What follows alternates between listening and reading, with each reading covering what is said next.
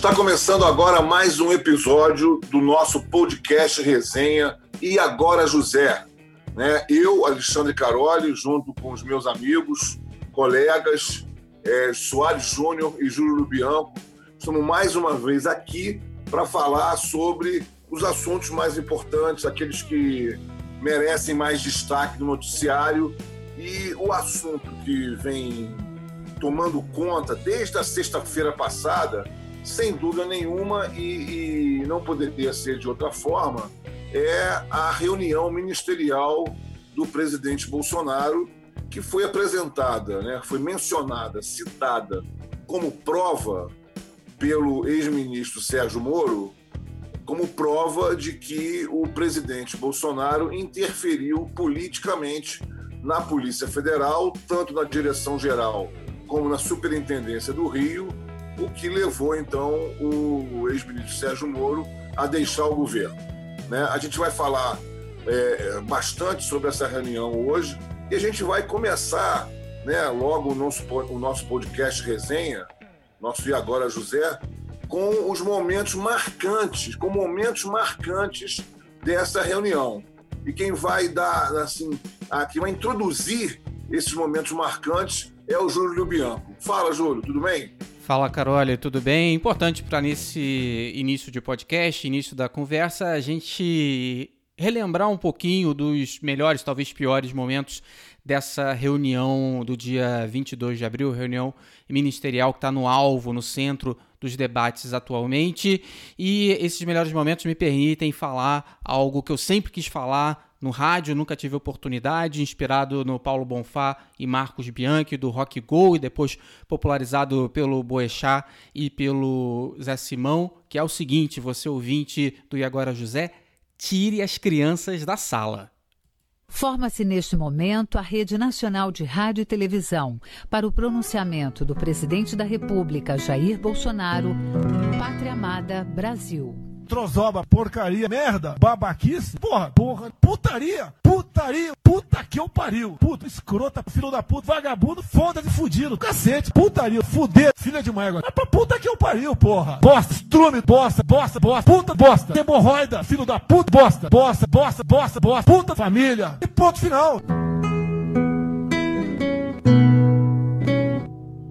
Pátria Amada Brasil.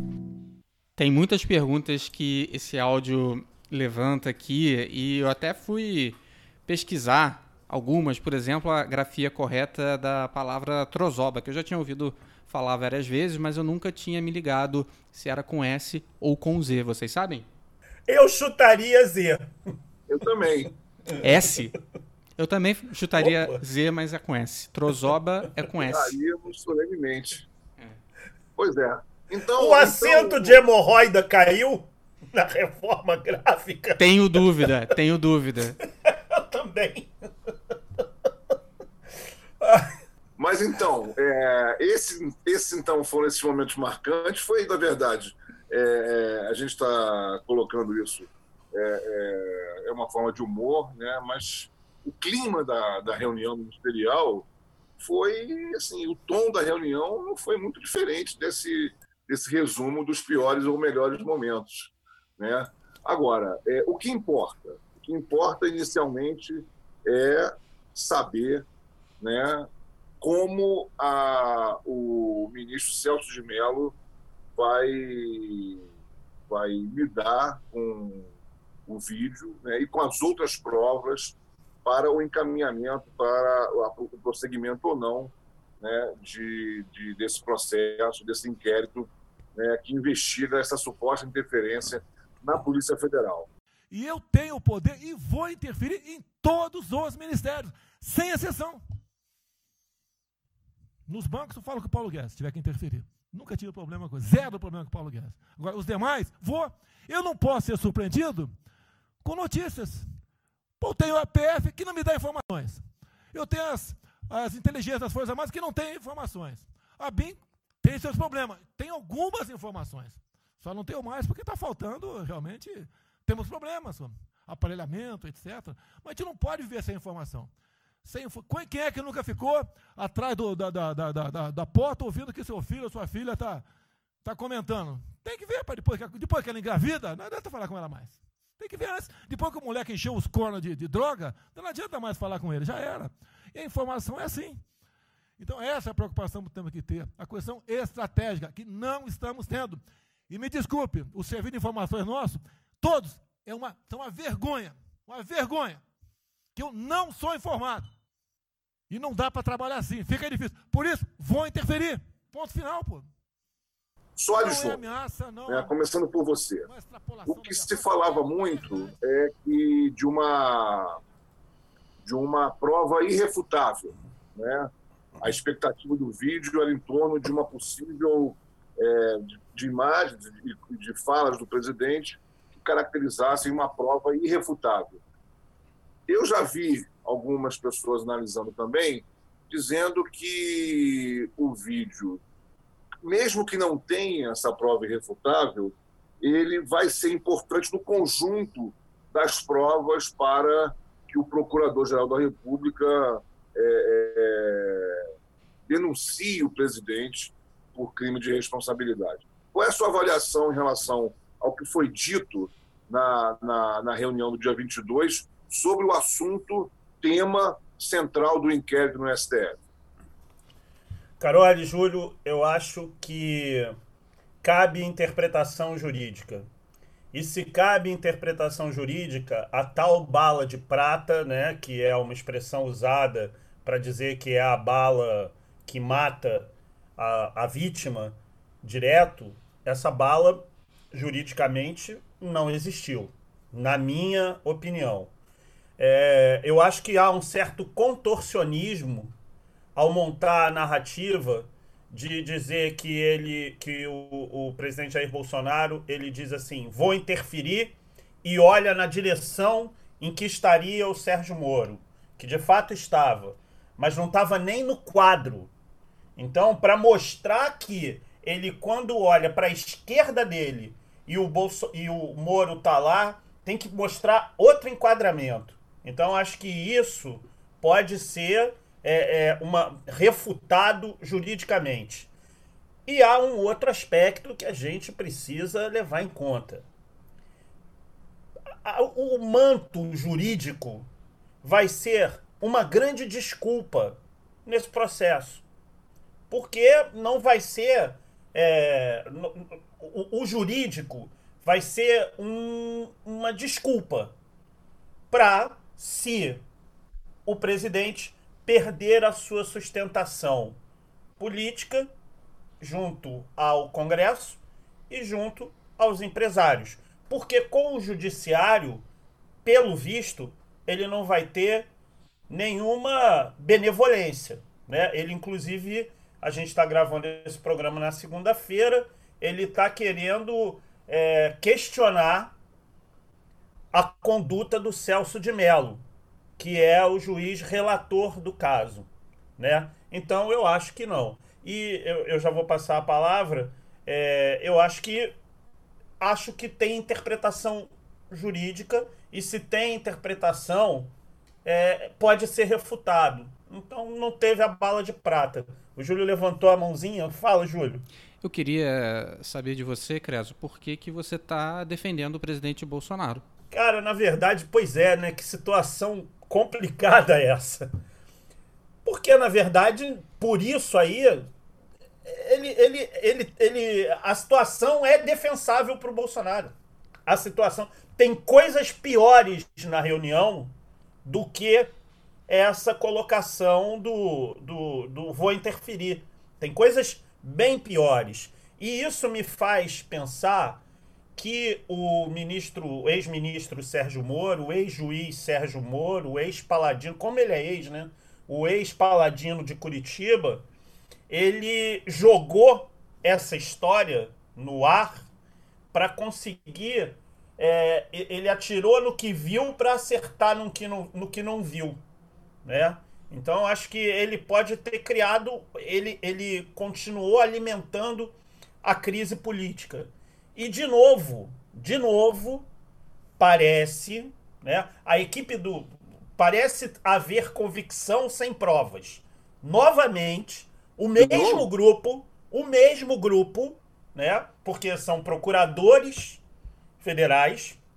O mesmo, o mesmo grupo parece estar mais convicto do que ter provas sobre de uma acusação, né? Hoje também saiu ali na Folha que os procuradores da equipe do Aras veem indícios que o Bolsonaro teria queria interferir na Polícia Federal. Aí eu vou de novo dizer uma coisa. O que, que eu acho que aconteceu? Que o Bolsonaro interferiu na Polícia Federal. Eu acho. Agora, eu tenho esta convicção, mas eu não tenho prova. Mas eu sou jornalista. Mas... Eu não sou procurador, né? Oi, fala, caralho. É, antes de passar para o Júlio para ele falar sobre esse assunto, eu acho que tem um ponto aí que é relevante, que aí é, todo o mérito que eu acho que aí vai para vai a equipe do Jornal Nacional, a equipe do Jornal Nacional mostrou que ele modificou toda a sua estrutura da segurança pessoal. Né? Então, os atos dele, eu não sou juiz, não sou advogado, os atos dele não correspondem ao que ele falou. Né? Eu não sei até que ponto isso juridicamente é, sustenta né, é, é uma acusação. Mas é bom lembrar também que o vídeo não é a única prova.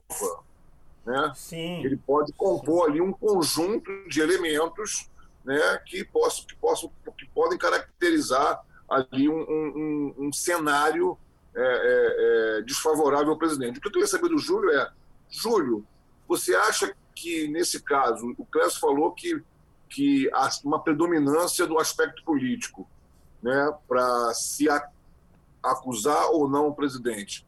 Você acha que, nesse caso, o aspecto jurídico, até levando em consideração que o relator é o ministro Celso de Mello, né, o, o, o aspecto jurídico pode desencadear esse cenário político favorável contra o presidente?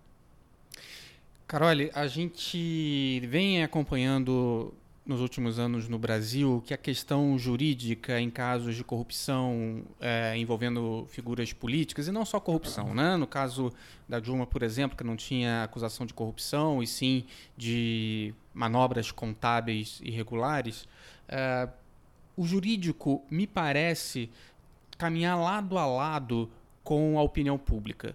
Né? E o grupo do ex-ministro e juiz Sérgio Moro sabe muito bem disso, não é à toa que fez da Lava Jato que ela se tornou, uma operação importante sim, mas com um massivo apoio popular, com ações que são planejadas do ponto de vista policial, jurídico, mas também midiático. E não tem um problema em si, a princípio, nisso. Você uh, planejar como você vai comunicar o que está acontecendo. Afinal, era uma operação muito complexa, muito grande e a gente precisava, sim, de muitas explicações. Mas como aconteceu um pouquinho antes, atrás, no, no caso do mensalão, uh, na Lava Jato, no impeachment da Dilma, e agora com o presidente Bolsonaro, com a divulgação desse vídeo, uh, mais do que as provas jurídicas que possam ter ou não uh, nessa gravação, me parece que há uma tentativa de enfraquecer politicamente o presidente diante da opinião pública, para que menos gente vá às ruas defendê-lo, que menos apoio ele tenha é, dos seus principais apoiadores, né? grupos empresariais e, e outros setores específicos que estão lado a lado com o presidente a gente vê esse andar lado a lado do jurídico com o midiático, a comunicação, e é crucial, uh, o Moro sabe disso, que é crucial para essa, essa ação, esse inquérito avançar contra o presidente Bolsonaro, que a base de apoio dele eroda, que, que se esfacele. Né? Não parece que isso vem acontecendo. Inclusive, se diz que um dos motivos do do presidente da Câmara, Rodrigo Maia, não dar entrada no processo de impeachment é justamente esse, que o Bolsonaro ainda tem um apoio popular ali na casa dos 30%. Né? Meu ponto é o seguinte... Ô, Júlio, só uma coisinha. É, é, ele está esperando que a, a base faça o quê? Eroda? Eroda. Engraçado. Rima com outra coisa. As rimas são, são muito ricas. No caso, pobres, né? O que você está se referindo a rica é muito pobre. A gente começou esse programa hoje, né, no, no nível quinta série, parece que ele está seguindo, né? Tamo, parece que quem está dirigindo esse programa é o Carluxo e o Gabinete do Ódio. É, eu, eu queria é, colocar alguns pontos aqui, né, que tem ligação com o inquérito, né, e que é um, uma foi a, a, a, uma, uma fala do presidente durante a reunião, que é sobre aquele sistema né, de, de informação particular. Né? Ele disse que o sistema de informação particular dele funciona. É, obviamente que não entrou em detalhes, mas depois ele até deu uma entrevista e disse: não, é um policial militar aqui, é um bombeiro ali, não sei quem é, entendeu? E, e ele disse que esse sistema funciona. Agora, esse sistema é, é o quê? É, é, um, é, uma, é um sistema paralelo? É legal isso? Não é legal? Então, assim, o que chamou a atenção né, foi esse essa fala do presidente sobre esse sistema de informação paralelo e, obviamente, depois, né, Creso, a questão da carta, né, da nota do general Heleno, né, o ministro, né, general Heleno, gabinete de segurança institucional, dizendo que se qualquer possibilidade de, se, de apreensão do telefone celular do presidente representaria aí um, um, eu não me lembro agora as palavras exatas, mas ele disse que, que, que não, é como se ele dissesse, não me responsabilizo pelas consequências, né? que poderia trazer consequências é, é, para a estabilidade do país. Fala um pouquinho sobre esses, esses dois pontos, Creso. Carol e Júlio, é, o general Heleno ele falou consequências imprevisíveis. Né? Quando você tem um militar, mesmo que seja da reserva, falando em consequências imprevisíveis, é aquela história de gato escaldado tem medo de água fria, né? Porque o Brasil viveu um regime ditatorial de 64 a 85 e comandado por militares na presidência. E aí você tem um general dizendo que a apreensão do celular do presidente da República pode ser uma pode ter consequências imprevisíveis. Eu acho que para as pessoas que têm mais de dois neurônios dá um certo medo do que foi dito. A outra questão e que eu acho é, perigosa e eu acho que por isso o General Heleno não esteja querendo que o celular do presidente Jair Bolsonaro seja apreendido é justamente essa rede de contatos particulares que o presidente se gabou dizendo que ela funciona muito bem. E como essa rede particular pode entrar em contato com o presidente? Talvez pelo telefone. E aí a gente chegaria à conclusão de quem é essa rede, quem são os integrantes dessa rede particular, como vivem, o que comem. E a principal pergunta é: do ponto de vista da lei, eles podem ser informantes particulares do presidente da República? É que a gente não pode esquecer uma coisa: República não é churrasco em Rio das Pedras. Então, talvez a conexão que o general Heleno não queira ver desvendada nessa apreensão do celular do presidente da República resida nisso aí. Que telefones que essa lista terá? Será que vai ter um telefone de alguém avisando que a operação Furna da Onça chegaria ao Queiroz e a filha dele então eles deveriam ser é, demitidos do gabinete do então deputado federal Jair Bolsonaro e do então deputado estadual Flávio Bolsonaro? Não sabemos, mas a República deveria saber. Então eu acho que são duas, duas questões importantes que aconteceram fora da reunião. As coisas fora da reunião ministerial, elas são graves e elas precisam de apuração. Sem dúvida. E uma dessas coisas graves né, foi depois uma nota de um grupo aí de generais da reserva dando aquela força para o general Heleno. Né? Quer dizer, é, é, é, essa questão de, de, de de ter, de ter cautela, de ter, enfim, gato escaldado tem medo de água fria, né? Né? É, é, a gente tem que ficar atento a isso, né? Agora, Júlio, é, é para a gente tentar amarrar esse assunto, então, né? É, é, depois, no final de semana, o presidente Bolsonaro publicou numa, numa rede social né, um, um artigo da Constituição falando sobre é, é, é, excesso de autoridade e tal. O presidente ameaçou o ministro Celso de Mello, Júlio? Ameaçou. Não tem a menor dúvida disso. Ele compartilhou um trecho da lei de abuso de autoridade que foi uh, que entrou, entrou em vigor no, no âmbito da discussão sobre a Lava Jato e essas outras operações da Polícia Federal. O Júlio está com o microfone desligado. Voltei. Você ouviu minha pergunta, Júlio? Ouvi a pergunta e. Foi... E vai ter um trabalho do caralho depois para editar, né? Tudo bem, mas vai, pode Tô continuar. Sem dúvida, foi uma ameaça do presidente Bolsonaro, a publicação no Twitter e também no Facebook dessa, desse trecho da lei de abuso de autoridade que é, prevê pena de detenção a agentes públicos que divulgarem informações sigilosas é, que não são pertinentes ao processo, né? informações que violam a intimidade das, uh, dos alvos, dos réus desse processo. No caso, o presidente Bolsonaro não, não é réu ainda. Mas é, foi, foi uma ameaça, sim. Eu, eu acho que a gente está vendo no, no Brasil de 2020 situações que são seriam até certo ponto impensáveis, digamos assim, há, há 10, 20 anos atrás, quando a gente estava achando que caminhava para uma democracia, uma república madura, conforme a gente se afastava do fantasma da ditadura militar dos anos 60, 70 e início da década de 80. Né? Uh, manifesto de general, apoiado por generais da reserva. Né? Caso generais da reserva, eu peço aqui a, a licença para citar o Hélio Gaspar, né? generais que sequer é, comandam uma mesa. O, o, o, o, general Heleno, pelo menos, comanda uma, uma mesa. Né? Não tem tropa, tem uma mesa. Os generais da reserva, nem isso. Né?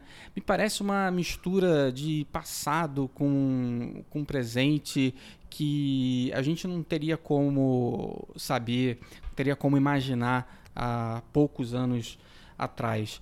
É, então tem, tem essa ameaça sim, né? Dá para perceber também que pela, pela divulgação do vídeo na íntegra pelo ministro Celso de Mello, é, que também já há uma má vontade do próprio Supremo com o presidente Bolsonaro e é difícil prever onde que isso vai dar. Será que Bolsonaro seria capaz de tomar, é, sair da retórica e tomar um ato, é, ter uma atitude mais autoritária?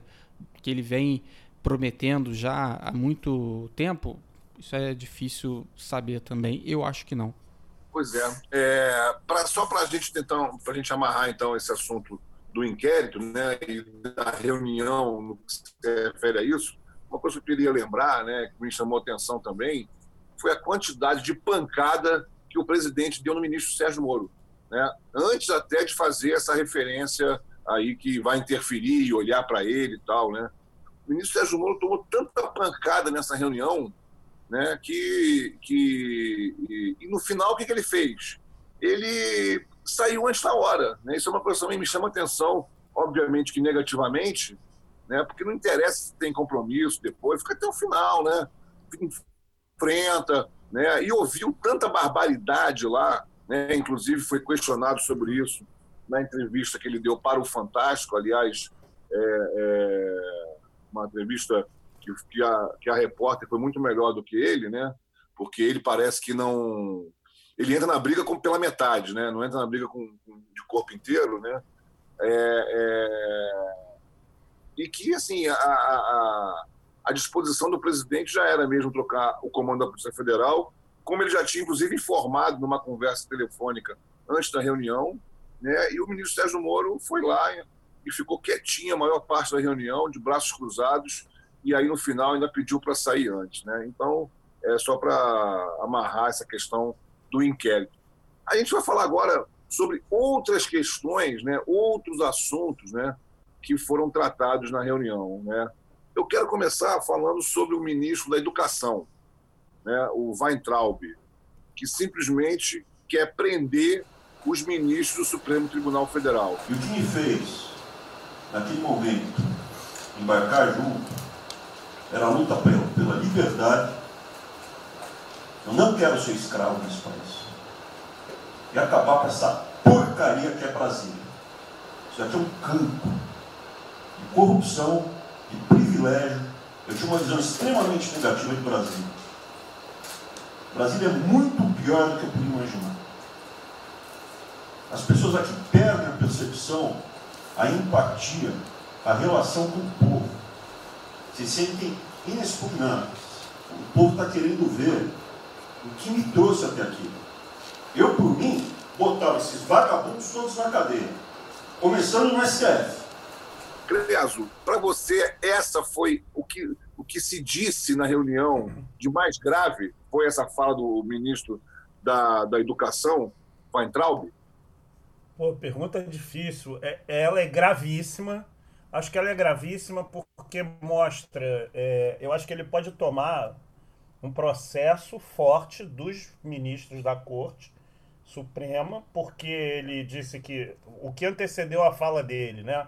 Ele falou que Brasília era podre, que tudo ali cheirava, que os, as pessoas eram venais, que cheirava podre, que era horrível Brasília e que por ele todo mundo ia para cadeia, inclusive os ministros do a começar pelos ministros do Supremo Tribunal Federal. E ele olha para fora, só para entender, né? Ele tá na, na Praça dos Três Poderes e ele olhou por uma janela e apontou, né, assim em direção a começar pelos ministros do STF.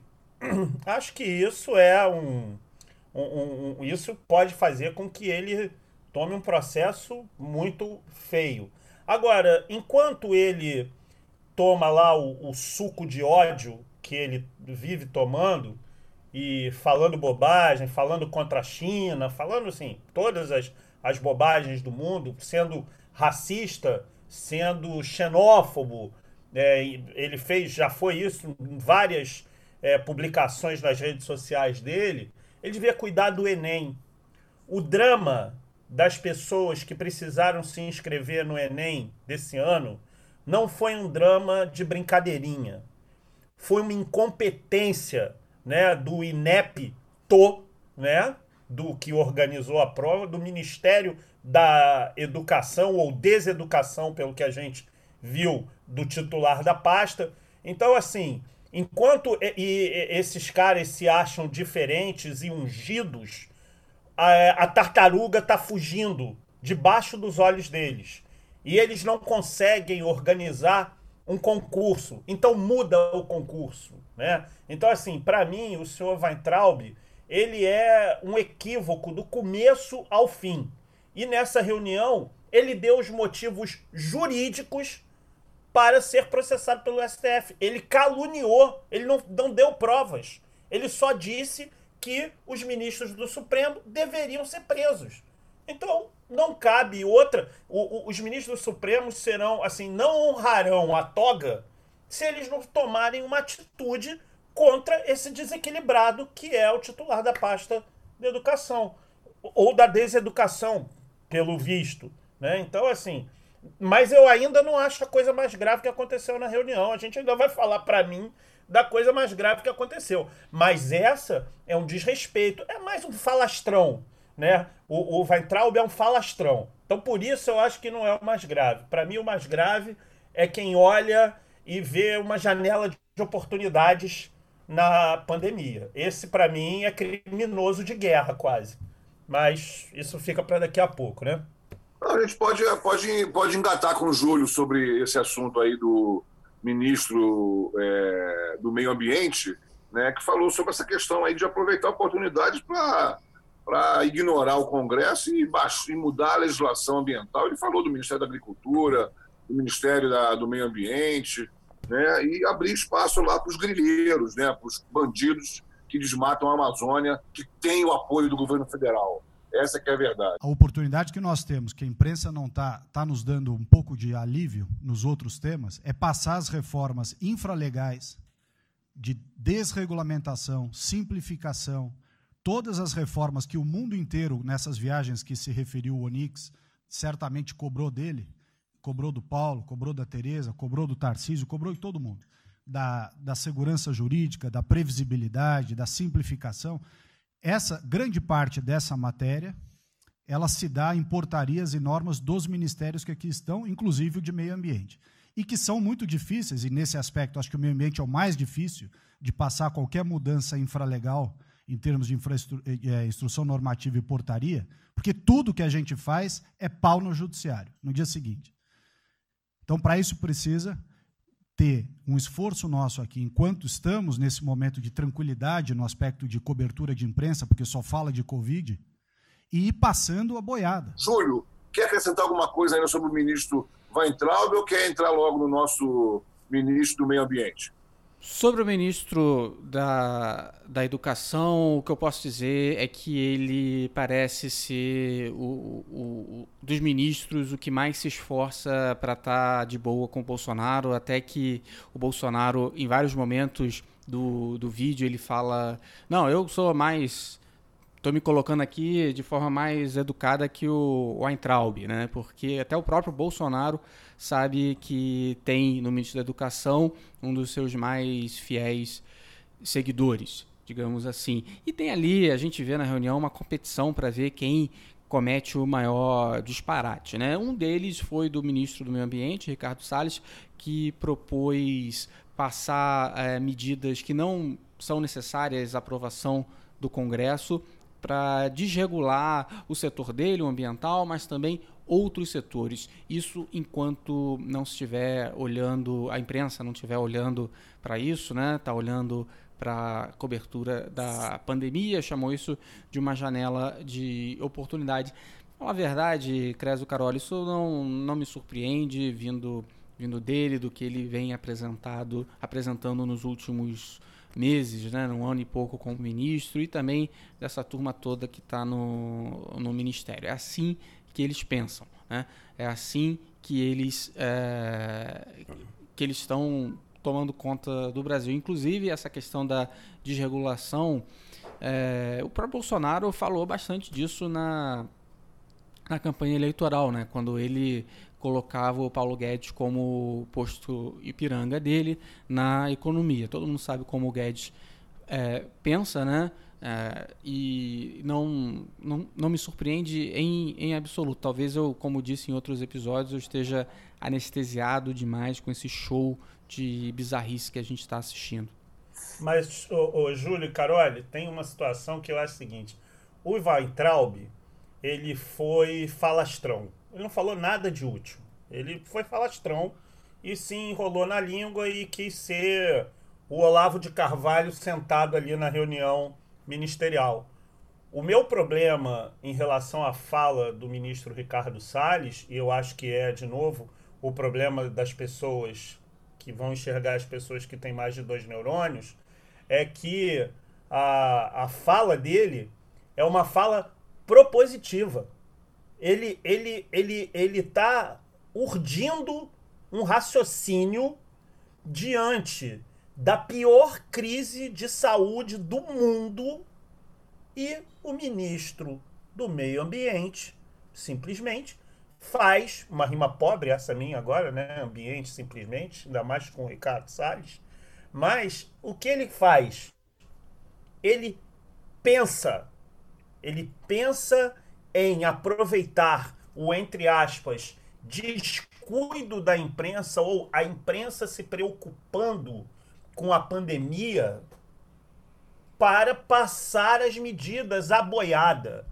Isso é de uma perversidade, isso é de uma maldade, isso é um ardil, para citar a ministra Damares, diabólico.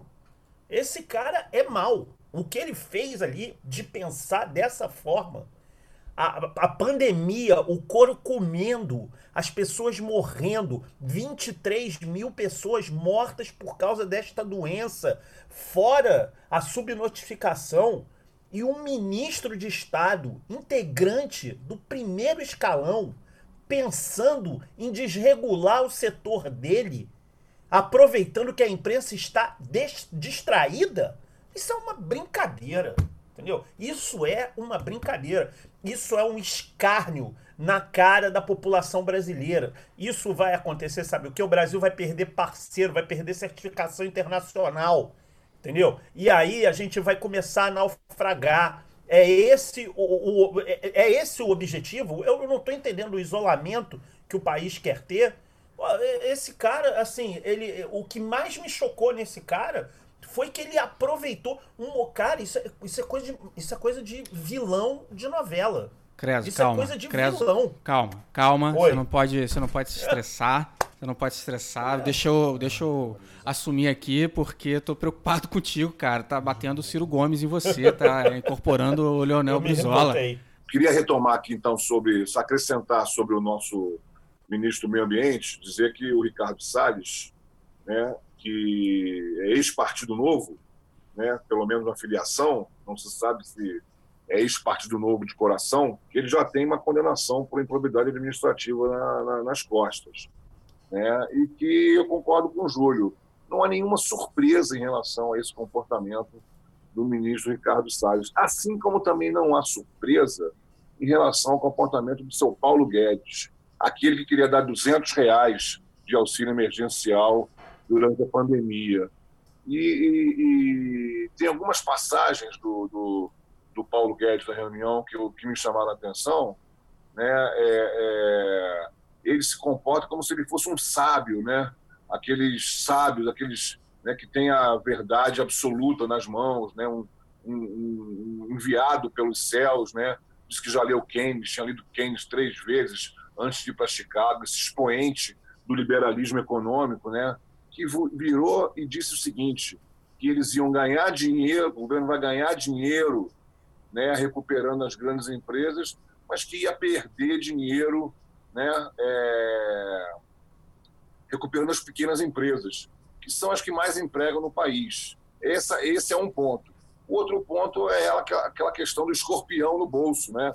sobre a, a, a, a o não reajuste do funcionalismo. Então, assim, aquilo ali foi o Paulo Guedes explícito, né? a gente já sabe que é assim que funciona, mas sempre chama atenção quando a gente vê. Acho que é essa que, que é o ponto, né? que é essa, aquele expoente do liberalismo que nunca a gente pode esquecer que ele queria dar 200 pratas para o pessoal durante a pandemia. Então, esse, esse foi o outro ponto que eu, que também me chamou a atenção. E a ministra Damares também, também se, se, se mostrou ali né, in natura, praticamente. Né? Não, eu, eu, a, a ministra Damares ela dá a nota cômica do circo de horrores. Né? Primeiro, com aquela história que eu acho que ela teria que provar quem fez isso. Né? Mas os ministros não estão preocupados. Que ela disse que alguém estava querendo espalhar coronavírus pelas tribos indígenas e depois botar, quando houvesse a dizimação do, dos, dos índios, é, botar a culpa no presidente. Então isso aí já. Enfim, te, temos que descobrir. Um é, é plano pauta... maquiavélico desse deve partir do próprio governo, né? Eu só, pois é. Não, não, cara, provavelmente foi do, do Che Guevara que ressuscitou e, e arrumou isso, entendeu? Porque já que tudo é comunismo, né? A outra, que também foi muito boa, foi um ministro do turismo querendo trazer os jogos para o Brasil, né? Que também tem uma passagem muito interessante do Paulo Guedes falando sobre o retorno dos jogos.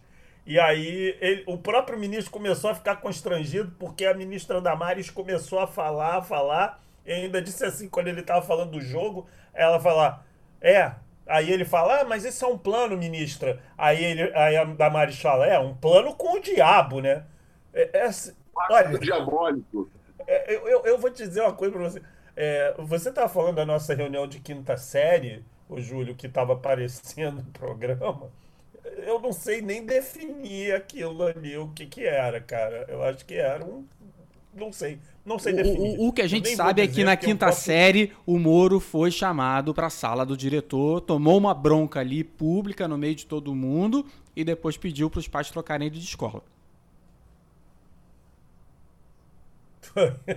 Foi isso. Gostei.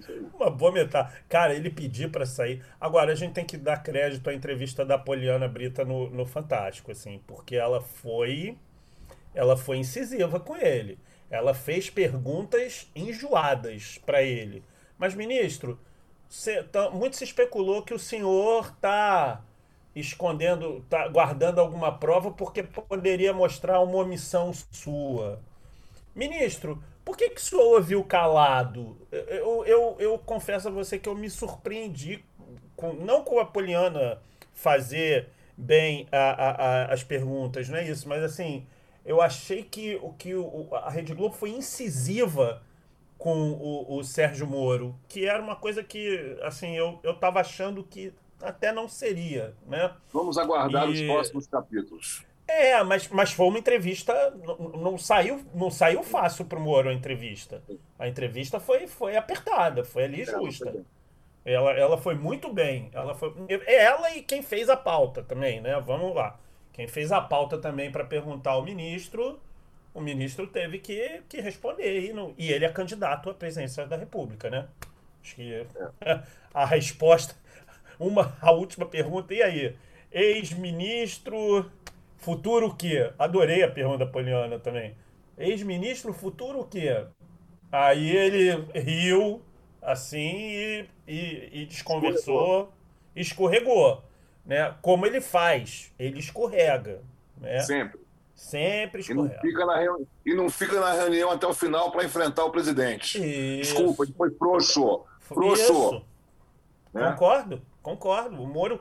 Olha, o, o, o Carol, assim, é claro que essa história toda é, pode resultar na saída do presidente Jair Bolsonaro.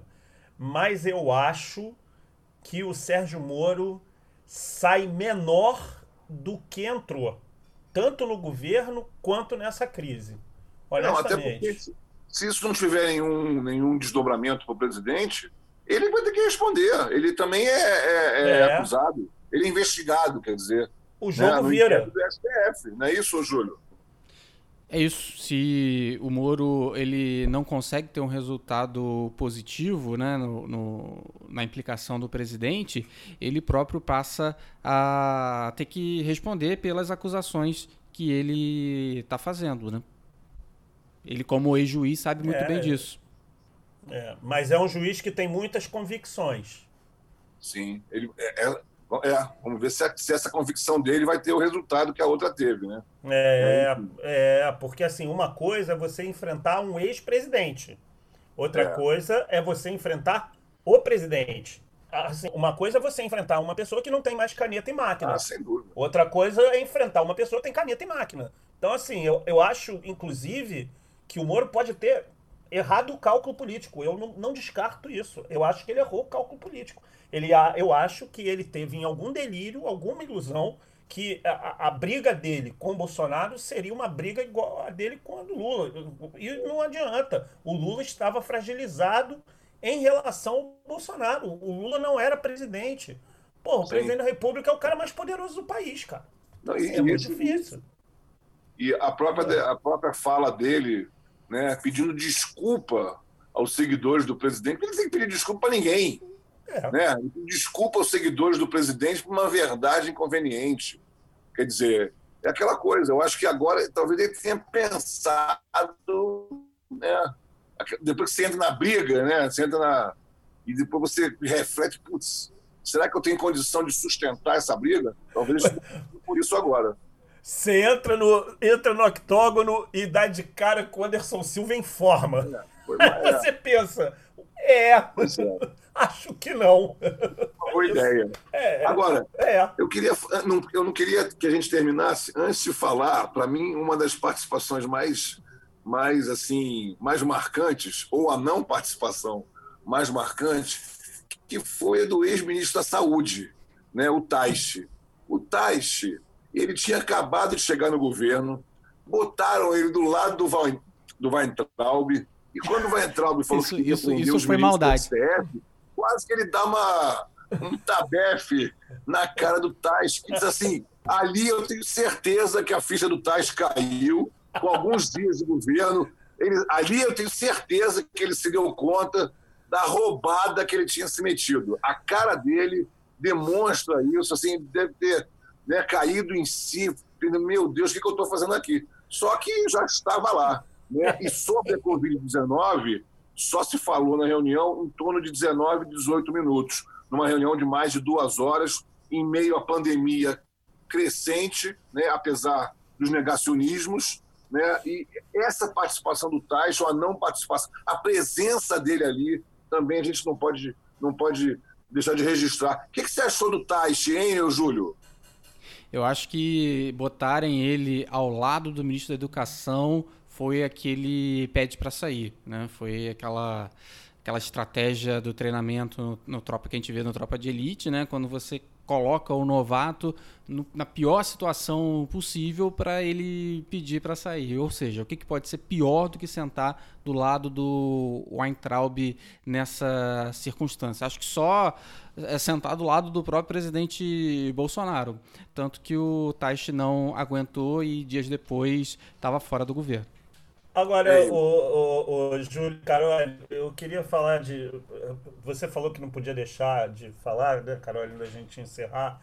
Eu queria só. Eu tô, no, eu tô no, vivendo os últimos dias do meu inferno astral, um outro desabafo. Gravando esse programa numa segunda-feira e o presidente do Flamengo ele deu uma entrevista nessa segunda para o Fox Sports e ele, inclusive, falou o seguinte: é, que o Flamengo voltou aos treinos com um protocolo rigorosíssimo, segundo ele, que deveria estar servindo de exemplo e que as pessoas e, e, e o ex-prefeito Marcelo Crivella, inclusive, disse que o protocolo do Flamengo deveria ser aplaudido de pé.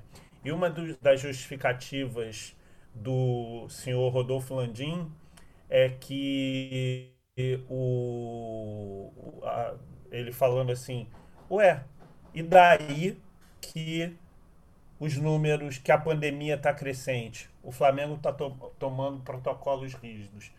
Eu queria fazer um desabafo do seguinte: eu sou partidário da frase do atribuída a Humberto Eco, que diz que futebol é a coisa mais importante das coisas sem importância.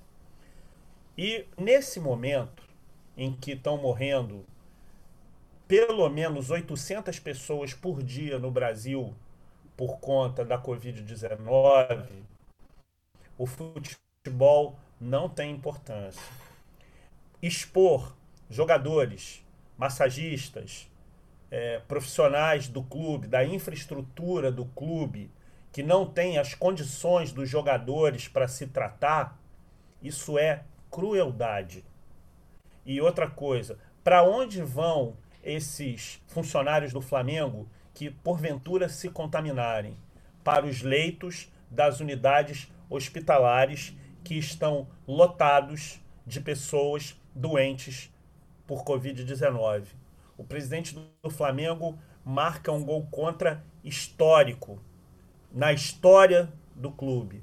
O Flamengo, ao compactuar com isso, ao dar a camisa para o presidente Jair Bolsonaro na semana passada, desmistificou o que a torcida chama de manto sagrado e fez do Flamengo refém das suas alianças políticas. O Flamengo é um clube que tem 40 milhões de torcedores. Esses 40 milhões não votaram todos no presidente Jair Bolsonaro. O Flamengo não deveria servir de instrumento político.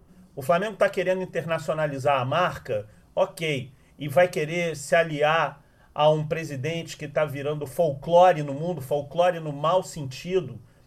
É isso que eu não me conformo. Então, Rodolfo Landim simplesmente trincou a relação de muitas pessoas que adoram o Flamengo, que amam o Flamengo. Dentre essas pessoas, eu, eu estou realmente decepcionadíssimo com o meu time. É, agora que a bola não está rolando, só sobrou a ação dessa diretoria. Essa diretoria desumana, essa diretoria que não conseguiu administrar de forma humana e com empatia o drama da tragédia do Ninho e agora também com pouquíssima empatia, para dizer nenhuma, ao voltar aos treinos. É um absurdo. E eu vou tomar a liberdade de falar também do presidente do Vasco, porque ele é médico. E é inadmissível que um médico faça isso. Compactue com essa volta, com a pandemia em ascensão. A previsão é da gente chegar a 30 mil mortos até o meio de junho. Então, assim, a situação está muito braba. Então, quem puder, tem que ficar em casa. E os jogadores de futebol, eles podem ficar em casa. O futebol pode esperar, porque o futebol é importante. É o mais importante das coisas sem importância. Eu, eu só acrescentar aí o que o Clésio falou em relação ao Vasco, queria só estender isso, esse, esse desabafo em relação à postura do presidente Alexandre Campelo, né, que desrespeita, desonra e é, é, indigno da história do clube, né? E eu só queria estender, não vou me, não vou me alongar nesse assunto, só queria estender todo esse esse desabafo né, que o Creso fez em relação ao Flamengo, eu faço em relação ao presidente Campelo, mas os dias dele, é, ainda bem que estão acabando, né? Ele tem eleição no clube no final do ano e, e se espera que, que as coisas mudem de rumo para melhor. Então a gente está chegando no final, ô Júlio, e o Creso, o Creso, ele no meio do programa, ele fez referência, né, a um churrasco em Rio das Pedras, né, que, que dizendo que a República não é um churrasco em Rio das Pedras, né? E essa, essa história do churrasco em Rio das Pedras faz a gente lembrar de uma cena, né, que também muito famosa do filme Tropa de Elite 2, que era como se fosse um churrasco em Rio, é um churrasco em Rio das Pedras, só tinha outro nome, né, porque é uma obra é, é, de ficção baseada em fatos reais, né? Então, no filme também teve esse churrasco lá em Rio das Pedras, que era Rio das Rochas, não é isso, Júlio? comandado pelo policial Rocha, que era o Major Rocha, que era o chefe da, da milícia, um dos me melhores frasistas do cinema brasileiro. E o churrasco foi nesse clima. Calma, gente, hoje é no amor, hoje é no amor. hoje é no amor. E vamos queimar essa porra aí.